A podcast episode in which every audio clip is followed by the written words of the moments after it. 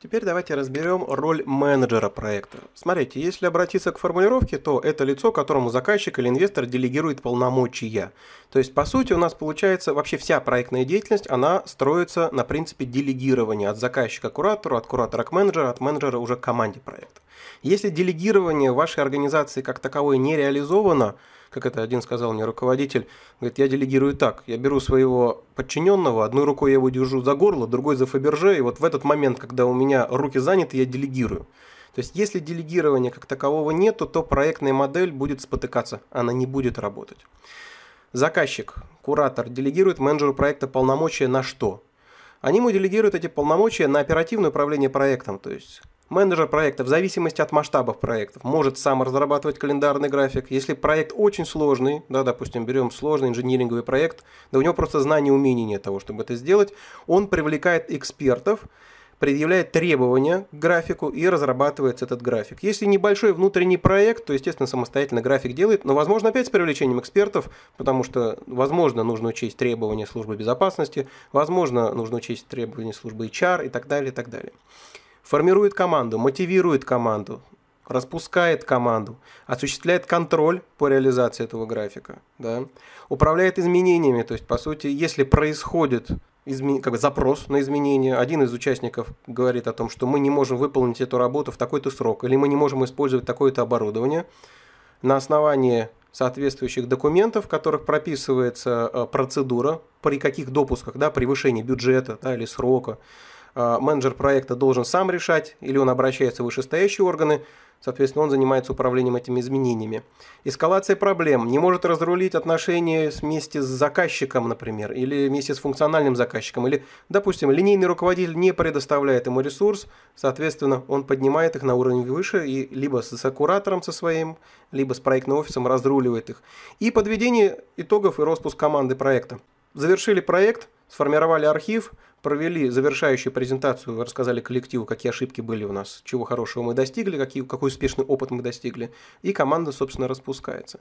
Если вы видите, то очень большая роль у менеджера проекта именно коммуникативная. То есть это человек, который в первую очередь коммуникатор, человек, который умеет взаимодействовать. И если у этого замечательного кандидата, допустим, вашего на должность руководителя проекта, есть какая-то сертификация, но он не может взаимодействовать с людьми, ну, бывает такое, конфликтный человек, то никакой руководитель проекта из него не получится. Он может не знать вообще никаких, допустим, стандартов и никаких сертификаций, но при всем при том, что он коммуникатор умелый, он может вытянуть проект. С чем это связано? С тем, что в проекте первое и самое главное – это люди, взаимодействие между людьми. А вот все, что мы с вами рассматриваем, это администрирование, оно позволяет это взаимодействие сделать более эффективным. Поэтому руководитель проекта в первую очередь именно коммуникатор. И сейчас несколько слов по поводу главного качества менеджера проекта. Коллеги, давайте рассмотрим самое главное качество руководителя проекта. Как вы думаете, какое оно? И кто-то из вас думает коммуникабельный, кто-то из вас думает еще что-то. А я убеждаю вас в том, что главное качество руководителя проекта, он должен быть ленив. Что я имею в виду? Я имею в виду следующее. Был очень интересный генерал Карл фон Мольтке. И он всех своих офицеров делил по следующим признакам. Первые офицеры умные, глупые, и офицеры активные и ленивые. Вы видите, появилась матрица, четыре категории. Каких офицеров он видел по этой матрице? Первое. Это офицер, который умный и активный. Он говорит, гениально, отличные ребята, средний офицерский состав, решают все вопросы, быстро совсем справляются, ставим на задачи, они с ними справляются. Это первый тип. Второй, говорит, тип более опасный, точнее, очень опасный. Это офицеры активные и глупые, такие дураки с инициативы. В общем, подальше их куда-нибудь, все, потому что те умные и активные не успевают решить проблемы, которые создают эти активные и глупые. Третья категория – ленивые и глупые. Говорит, много их, вопросов нету, вот как раз активные и умные помогают решить эти вопросы, направить их в нужном русле, ну и решить проблемки, которые возникают. Но четвертая категория, о которой он говорил, самая важная, самая ценная. Их нужно ставить на высшие должности, на лучшие должности в командовании. Это офицеры ленивые и умные. Сами представьте, мы ставим задачу такому человеку, ему лень сразу копать. Он не идет копать, он думает, он прикидывает, он оценивает, он планирует. Спланировал, придумал, как это решить.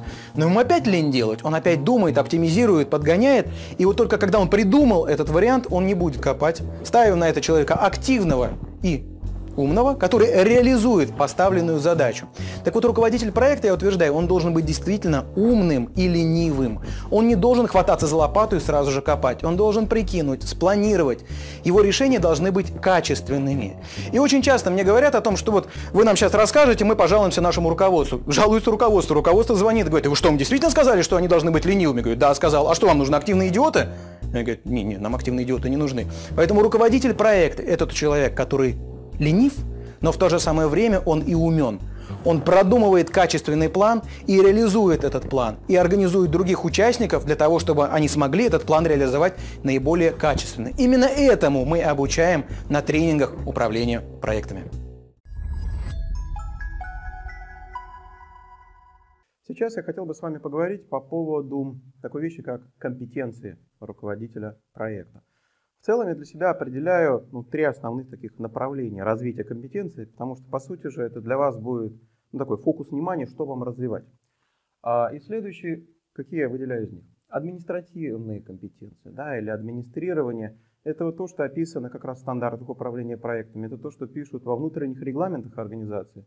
Это, по сути, ваши навыки, связанные с тем, что умеете определять цели, критерии успешности, связанные с тем, что вам нужно уметь разрабатывать календарные графики, то есть администрирование проекта. Эти компетенции нарабатываются достаточно легко. Они формализованы, в принципе, по ним во многом проходит и сертификация. Вы можете взять учебник, вот, вы можете прочитать, вы можете запомнить, потренироваться, можете пойти на тренинги, да, разработать вот эти в себе компетенции. В целом они достаточно формализованные. Понятно, что они меняются там, от организации, от отрасли, но в целом они формализованы и грузятся в голову достаточно легко. Вопрос, достаточно ли вот, вот этих компетенций, компетен, э, связанных с администрированием, для того, чтобы реально управлять проектом. А, и по факту оказывается, что недостаточно. То есть получается так, что вот эти все административные компетенции, они вам позволяют грамотно, логистически организовать проект, да, то есть обеспечить наиболее оптимальную доставку ресурсов, чтобы вовремя создать продукт проекта.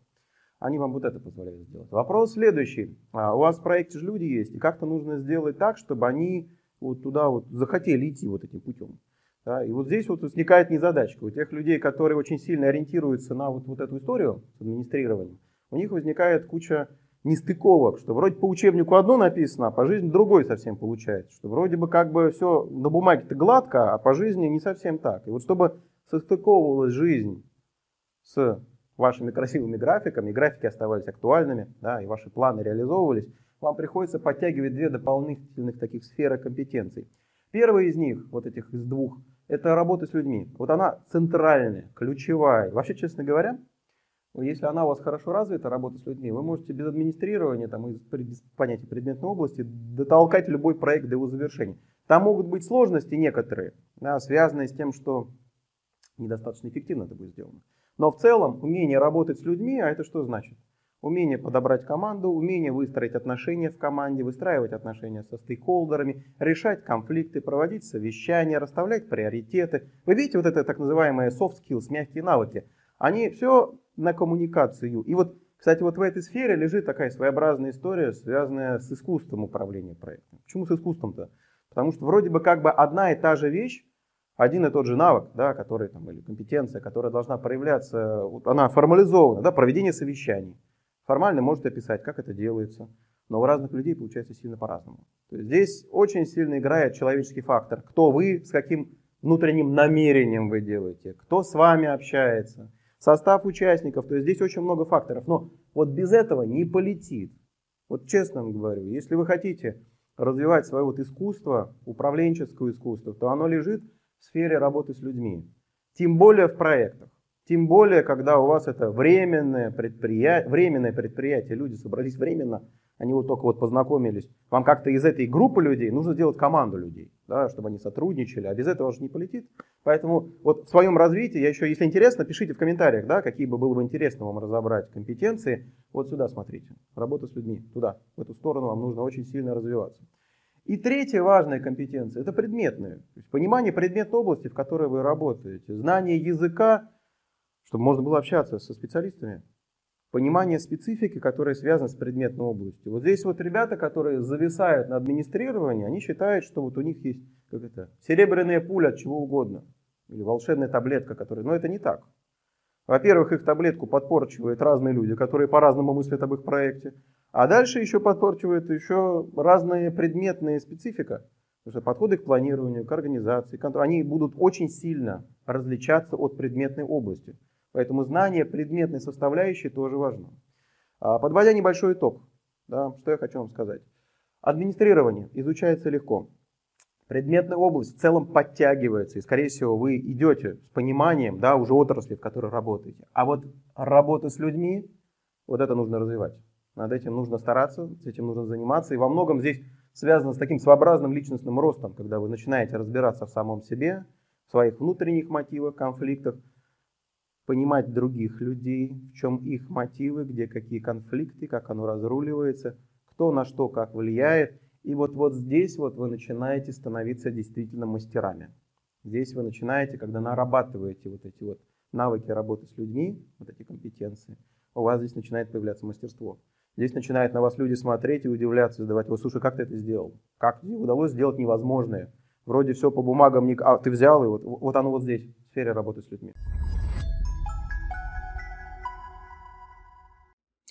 Давайте рассмотрим ситуацию, когда вы себе работали себе свою работу, горе себе не знали, но в какой-то момент руководство вас подметило, и случилось ваше скоропостижное повышение. Ну, то есть пока вообще непонятно, что случилось, но понятно одно. Вас сделали руководителем какого-то проекта. Потом вы вспоминаете, что где-то недельку назад на совещании вы что-то там брякнули по поводу необходимых изменений, улучшений, ну, вообще не важно сейчас чего. И сейчас на вашу инициативу настигло наказание.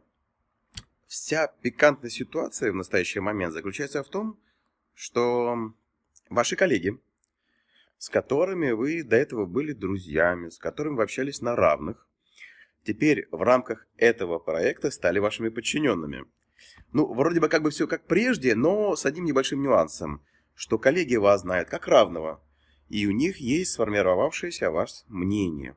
Именно в этой роли, как равного. А у, а у вас есть о них знания как о коллегах. Сейчас же ваш корпоративный танец постепенно превращается в танго, и вы ведете. Но далеко не все ваши команды с этой согласны. Но факт остается фактом. Вы стали их начальником, они стали вашими подчиненными у вас появилась власть над вашими коллегами, это кардинально будет влиять на ваши отношения и ваши стратегии поведения. Роль вас начинает обязывать. А первый возможный сценарий предполагает, что вы, ну, давайте как-нибудь так притворитесь, что вроде бы как бы вас назначили, но на самом деле не назначили. То есть ничего как бы не изменилось. Что вы как бы, ну, не руководитель проекта, а как прежде, участник команды, ну, как бы с новым таким небольшим ярлычком. И, в принципе, такая прикольная схема, она очень слабая в своей основе. А у меня вопрос, а что вы будете делать а, при таком подходе, когда, например, у вас возникнут разногласия с членами команды? Как вы себя будете вести, когда вам нужно будет кого-то за что-то наказывать, допустим? Как при таком подходе вы планируете отвечать за хоть какой-то вообще в принципе результат? И что в такой ситуации вам важно понять, так это одну простую вещь. У вас теперь новая роль.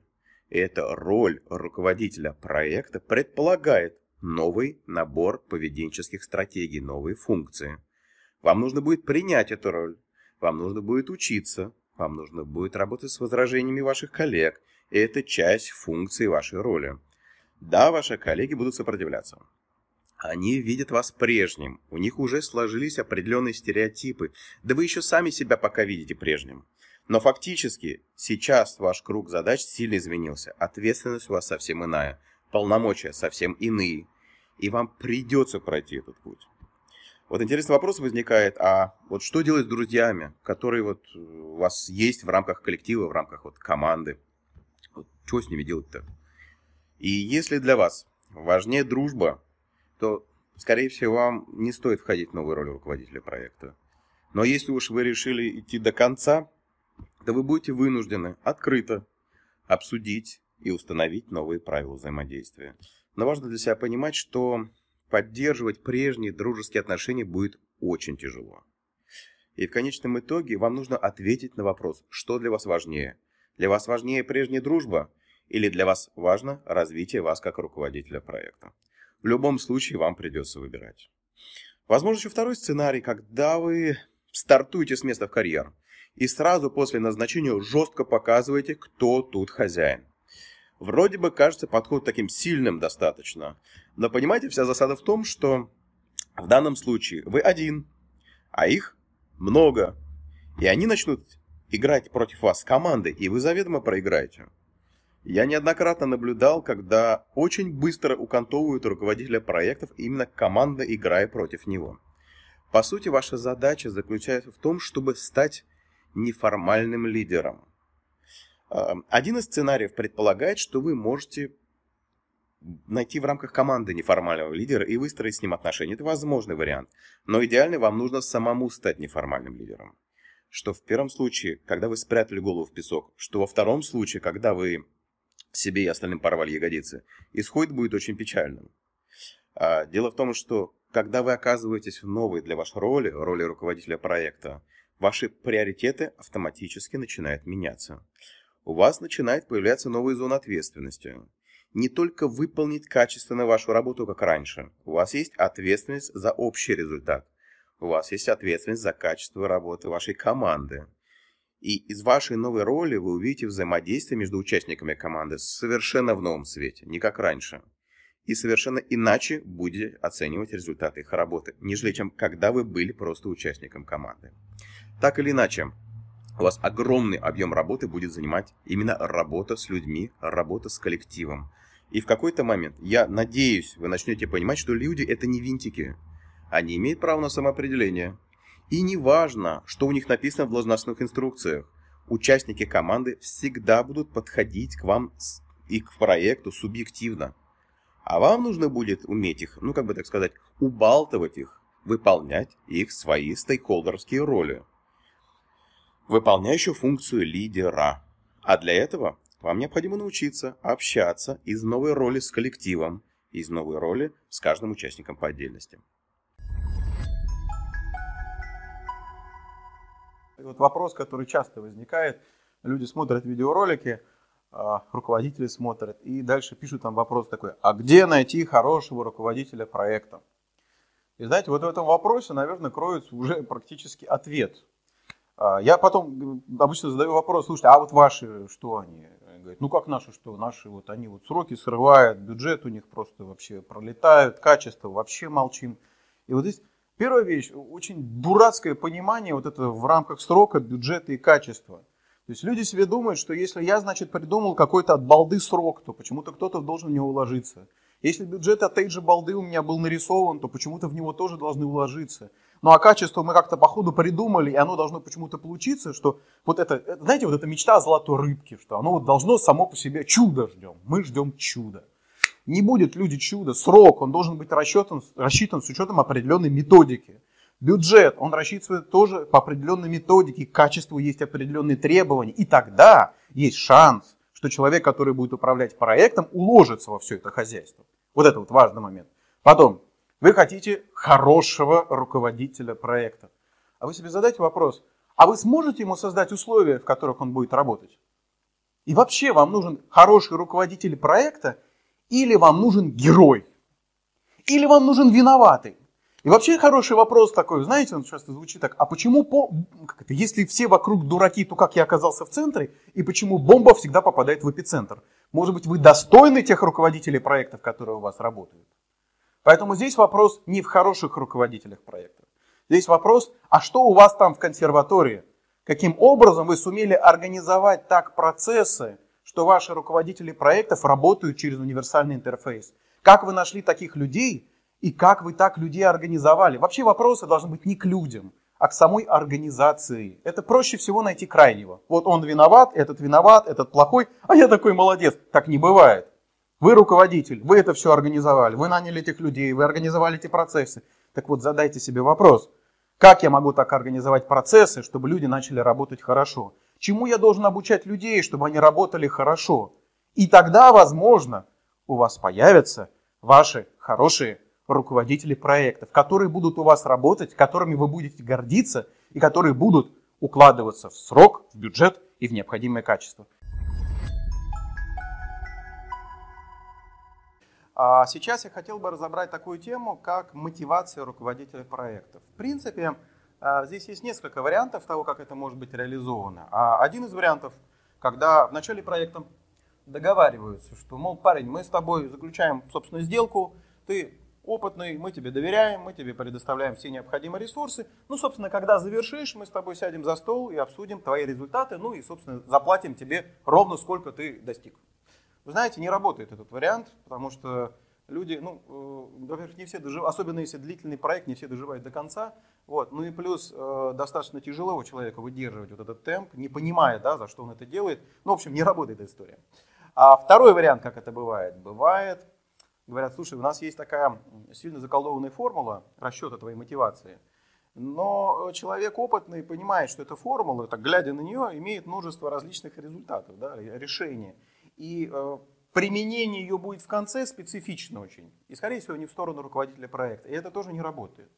Из моего наблюдения, что работает хорошо. Да, не факт, что это применяет везде, но я наблюдал, где это было применимо и где это давало хороший результат. Что вы можете сделать? А вы можете привязать мотивацию руководителя проекта к получаемым результатам по ходу реализации проекта. То есть у нас есть этапы каждого из проектов, да, мы поделили его на ряд этапов. В рамках каждого этапа у вас есть понятные, осязаемые результаты, которые должны быть достигнуты обязательно. Без них проект не может двигаться дальше. Что вы делаете? Вы берете 40% мотивации руководителя проекта, ну, бонусные составляющие, разбиваете вот по этим вот результатам. Да? Они присваиваются. То есть, по сути, человек понимает, что он достиг определенного результата, да, элемента продукта проекта, получил определенную денежку, следующую денежку, следующую денежку, следующую денежку. То есть он чувствует движение, чувствует достижение да, вот этого создания, и это подкрепляет его, продвигает. А остальные 60% относятся на завершение проекта, тогда будет происходить, собственно, приемка да, всего этого дела. Поэтому смотрите, как вариант мотивации может быть очень интересно да, и очень практично.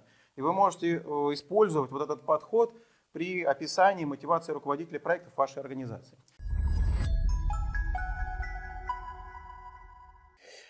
Если возьмете и посмотрите большинство методологий по управлению проектами, которые написаны в организациях, то вы практически сразу убедитесь, что это полная дрянь.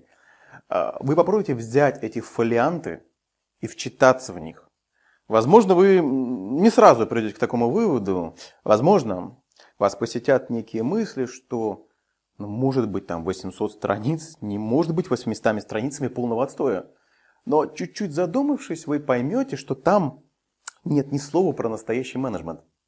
Это офигенно заумная писанина. Они пропитаны теорией. Так и видишь старца, склонившегося над папирусом, который выводит букву за буквой. Менеджмент, управление. Это не только про сферические, это не только про сферические кони в теоретическом вакууме. И если уж по чесноку, то методологов, которые вот это все дело пишут, их жутко бесит. Менеджмент во многом вообще не про голову. А, у Демарка в книге Deadline про это просто гениально было сказано. Так вот, если задуматься, то руководитель проекта, как воздух, ему нужны интуиция, сердце и душа. Настоящий руководитель проекта чувствует ситуацию интуицией, управляет людьми исключительно сердцем и может вдохнуть душу проект, команду и во всю организацию. Вот это все, вот буквально все, что касается решения работы с людьми, это связано во многом с интуицией. Э, допустим, вот представьте, вы читаете что-то резюме, и на бумаге, когда смотришь список регалий, когда видишь его опыт, кажется, что человек просто идеально подходит на нужную вам позицию. Но чем-то задним вы чувствуете, что нужно продолжать искать дальше. А вот это что-то заднее, это как раз и есть ваша интуиция. А бывает, вы встречаете другого человека, и тот же самый тихий голос внутри вам говорит, вот оно или вот она. И в этом случае нужно тут же нанять человека, ввести его в курс дела и оставить в покое. Вот именно так, вот это именно стратегия хороших руководителей проектов, которые делают правильный выбор и делают его интуитивно, а не головой. А своей замечательной головой менеджер проекта должен усвоить одно простое правило. Всегда доверять тому, что подсказывает внутренний голос. Но тут надо учитывать еще один нюанс. Чтобы внутренний голос вам что-то подсказывал, у вас должен быть за спиной, за вашими плечами значительный жизненный опыт. Если у вас жизненного опыта нету, то и вы считаете, что вам что-то внутренний голос подсказывает, то, скорее всего, вас просто пучит. Поэтому опыт, жизненный опыт здесь играет огромную роль. Что же до сердца? Люди всегда идут за сердцем, а не за головой. Они никогда не будут с вами просто потому, что вы или умнее, или потому что вы всегда принимаете правильные решения. Они идут за вами, потому что они любят вас.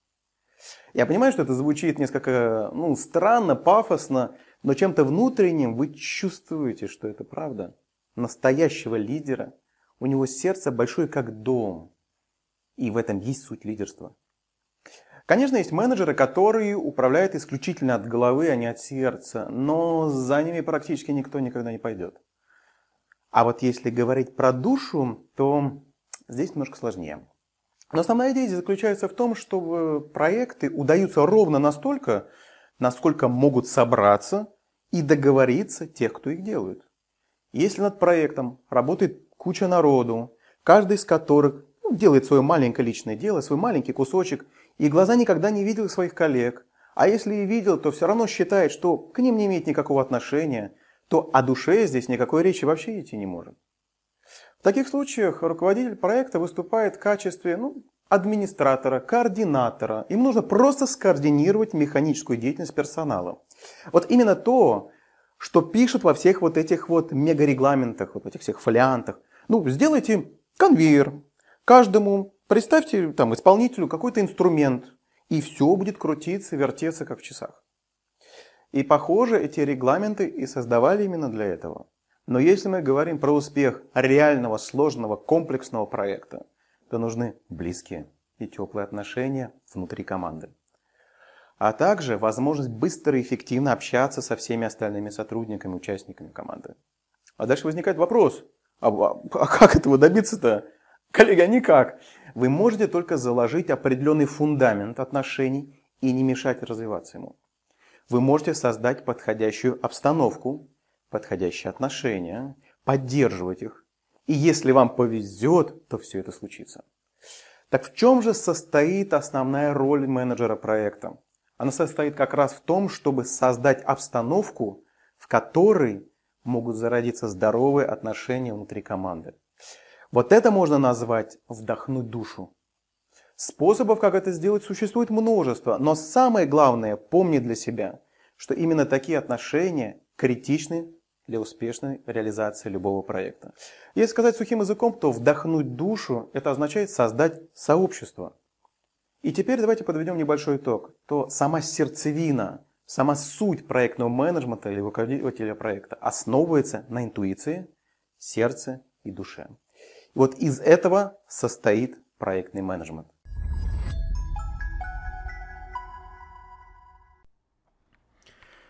Отлично. Мы с вами разобрались с руководителем проекта. На самом деле это центральная тема, важная тема. И достаточно часто ко мне обращаются по поводу консультации идет речь, а вообще по поводу развития себя как руководителя проекта или имеет ли смысл становиться руководителем проекта, потому что роль достаточно специфичная. Ну и хотелось бы там для многих для себя понимать вообще, а предрасположен, не предрасположен к какому типу проектов. Поэтому сейчас я вам задал основную канву, но основные моменты, они, конечно, связаны больше, наверное, так сказал бы, с психологией, связанные с э, навыками управленческими, они специфичные достаточно, причем они в PMBOK-то не раскрываются, а именно с точки зрения психологии навыков, да, психологических вот этих вот навыков. Они немножко остались за кадром, я это отдельно разбираю. Если интересно, пишите. А, можно с вами обсудить. Двигаемся дальше. До встречи в следующем эпизоде. А, кстати, вспомнил, э, и вопросы, если есть, обязательно пишите в комментариях, а, ставьте подкасту лайк и, опять же, до встречи в следующем эпизоде. С вами был Михаил Сафонов.